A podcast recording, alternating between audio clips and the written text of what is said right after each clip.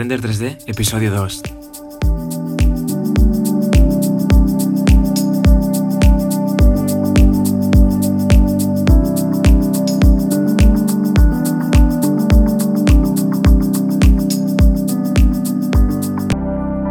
Bienvenidos a Render 3D, el podcast dedicado a la presentación del producto, a la generación de gráficos 3D, al diseño en general y, como no, a la animación 3D.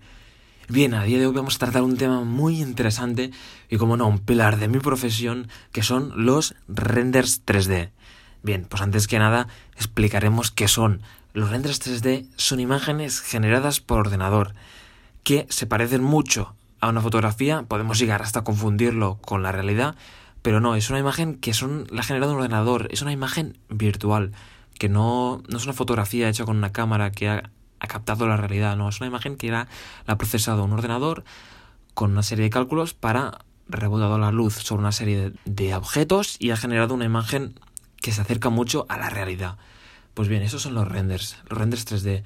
Yo concretamente me he especializado en render 3D para producto, porque soy diseñador industrial y me encanta pues presentar el producto de una manera impactante, de una manera creativa, de una manera que llame la atención, que sea estéticamente agradable y por eso el campo de especialización es el render 3D de producto, porque hay, dentro, del render, dentro del render 3D hay otros campos como es la, la infoarquitectura, que es el render de espacios, que también es una parte muy interesante, pero ya va un poco más alejada del, del foco que tengo.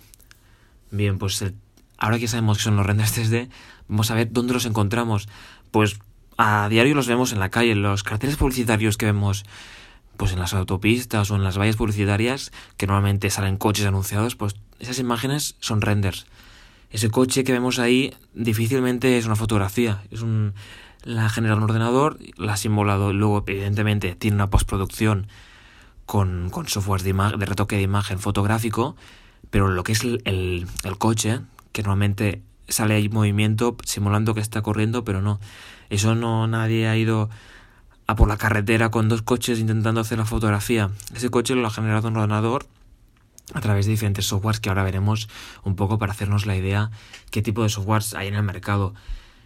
Eh, dentro de los softwares que se utilizan hay también los motores de render, que tenemos diferentes tipos de motores, como por ejemplo VRay, que es el más famoso, es lo que, utiliza, se utiliza más. Eh, dentro de tenemos de, Nvidia, tenemos el Mental Ray, el E-Ray, el Octane Render, que es famoso porque utiliza la GPU en lugar de, la CPU, en lugar de procesar los gráficos a través de la, del CPU, lo hace la gráfica. Luego tenemos diferentes como Maxwell, Corona, Renderman, hay un montón. Yo personalmente me encanta el Keyshot, es un software especializado para, para producto y animación 3D, bueno, render y animación 3D. Cada versión a partir de la versión 6 lo han mejorado muchísimo. Y es un programa muy interesante porque tiene una curva de aprendizaje bastante buena a diferencia de otros softwares como pueden ser pues 3ds Max, todos estos softwares. Eh, los resultados que se, se, consiguen son resultados de calidad altísima. A nivel profesional pues se utilizan muchísimo.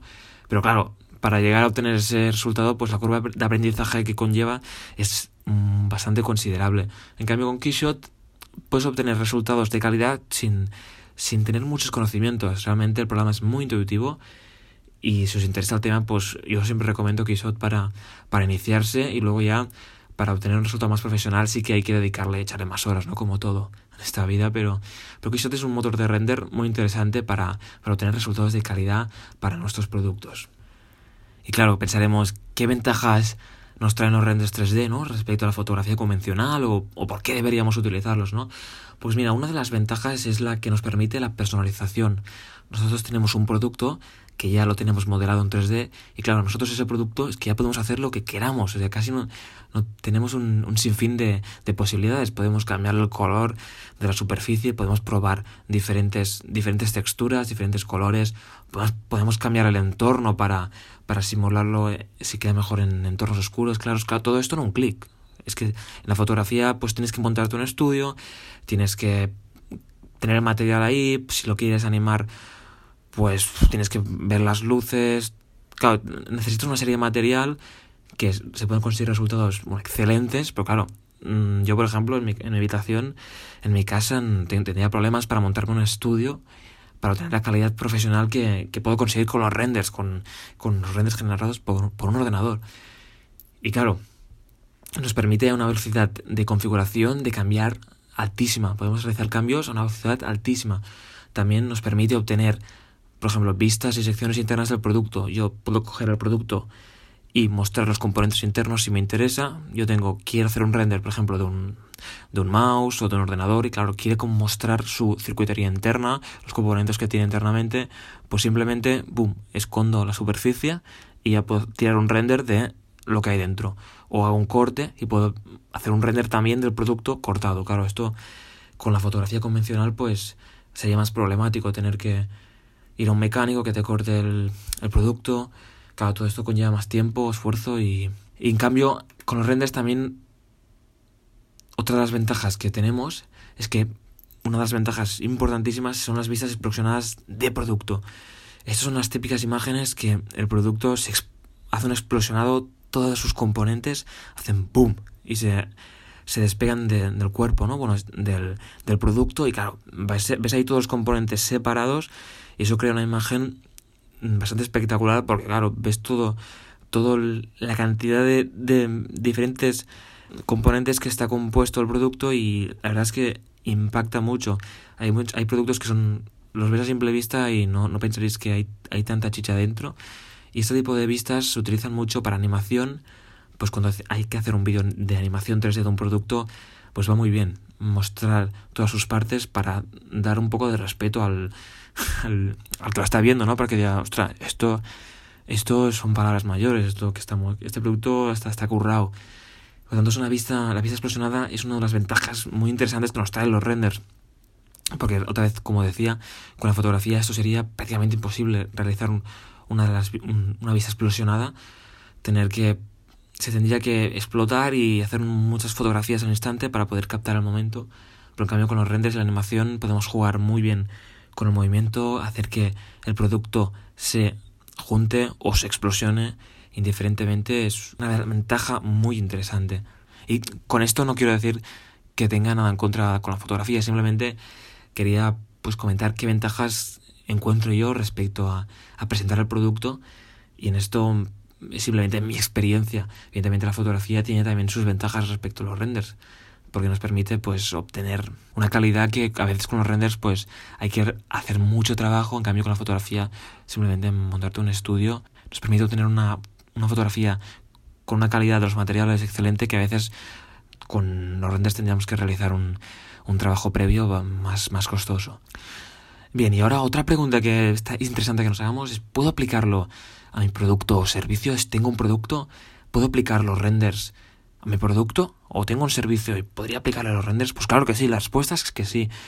Todo producto que tengas lo puedes ah, obtener renders sí o sí. Es una, es una salida, una solución que tienen para todos que tengamos un producto o queramos crear un producto o tengamos hasta un servicio, pues los renders es una salida para presentarlo, es una salida para crear impacto de lo que tenemos para representarlo de una manera que impresione, que llame la atención y se puede lograr con, con la imagen, imagen con una perspectiva que sea, que sea estéticamente agradable, con un juego de, de diferentes colores, gama de producto, con un juego de, de la iluminación, que sea, tenga una, el producto esté iluminado, pues depende esto ya de la, de la tipología del producto, si es un producto que cuadra más en entornos oscuros, en entornos, en entornos más claros, pues esto ya, ya, se, ya se configura, ¿no? Pero eh, todos los productos se pueden renderizar. Y como diferentes ejemplos podemos ver Apple, ¿no? Apple, todas las imágenes que, que nos lanza, que nos spamea por publicidad o anuncios en la televisión, todo eso es, render y animación. Apple lo hace desde un punto que ya, yo personalmente no lo confundo con, con un objeto real, porque lo hace con unas superficies cromadas que se reflejan mucho y eso ya se ve que es, eso ya es un render. Se nota bastante, a diferencia de, lo que, el ejemplo que comentábamos antes, de los coches, ¿no? Que a veces pues no dices, ostras, al igual esto es un, esto es una, esto es un render, ¿no? Yo creía que esto era una imagen, una imagen real, ¿no? Pues en este caso Apple pues le interesa más mostrarlo como un render, que se vea que es un producto limpio, claro, porque en los renders otra de las ventajas que tenemos es que el producto lo podemos representar de una manera con una pureza altísima. Ahí sí que no hay polvo ni hay ni hay suciedad, ni hay ningún tipo de, elemento que ensucie el producto, Por lo que los renders es una, es una solución imprescindible si queremos representar nuestro producto de una manera limpia e impactante. Y bien, esto sería el podcast a día de hoy. Ya sabemos que estamos en el segundo episodio. Y bien, como no, quería ofreceros un regalo para los oyentes que estén escuchando este podcast. Y os vamos a regalar un mockup, screenshot, para personalizar tu marca. Vamos a realizar un render. Hemos realizado un render de una pantalla, un monitor. Y es un mockup que podéis abrirlo con Photoshop y poner ahí vuestro logo y os quedará personalizado vuestra marca, ¿vale? Por lo tanto, esto es un regalito que os dejamos de premio por haber escuchado este, este segundo, segundo podcast. Pues bien, señores y señoras, os dejamos hasta aquí y nos vemos en el siguiente episodio. Hasta luego.